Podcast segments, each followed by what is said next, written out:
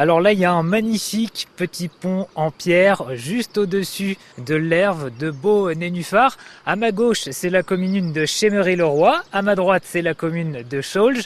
Bonjour Paul-Henri de Viton. Oui, bonjour. Alors je disais, il y a de magnifiques nénuphars, une très belle rivière, mais il y a aussi un magnifique moulin et, c'est le vôtre. Oui, ben, c'est un moulin qui a la chance d'avoir conservé encore son mécanisme d'origine et qui est toujours utilisé pour écraser du grain, ce qui est remarquable après mille ans.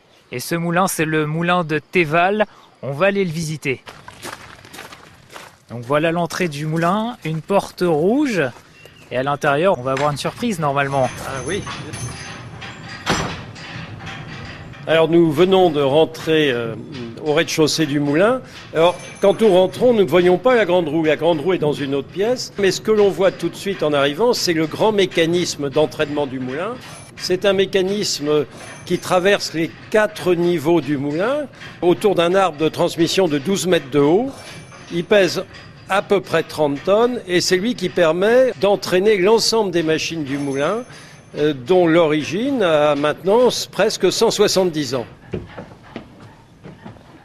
Paul-Henri, ici, on est au dernier étage, sous la charpente de ce moulin. Oui, alors, euh, nous sommes dans le grenier. On oublie que le mot grenier euh, de nos maisons et tout vient du mot grain. C'est autrefois l'endroit où on stocke toujours le grain, au dernier étage. la spécificité de ce moulin, c'est d'avoir un très grand monte-sac. C'est un appareil qui permet d'élever les sacs euh, à travers euh, les trappes du moulin à l'intérieur ou à l'extérieur par un renvoi, par une poulie de renvoi.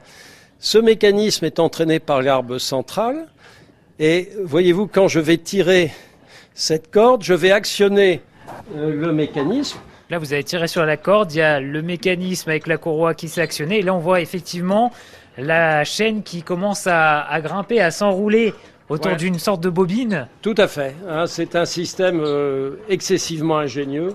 Et donc là, on va voir le sac arriver dans quelques instants.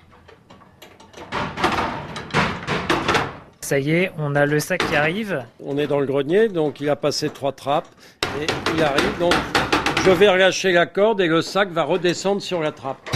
Voilà. Là, le sac fait une quarantaine de kilos, mais les sacs normaux, euh, à l'époque, faisaient 100 euh, kilos, en gros. Des mécanismes ingénieux à découvrir dans votre moulin de Théval Paul-Henri de Viton. Moulin qui est ouvert tous les jours jusqu'au 20 septembre.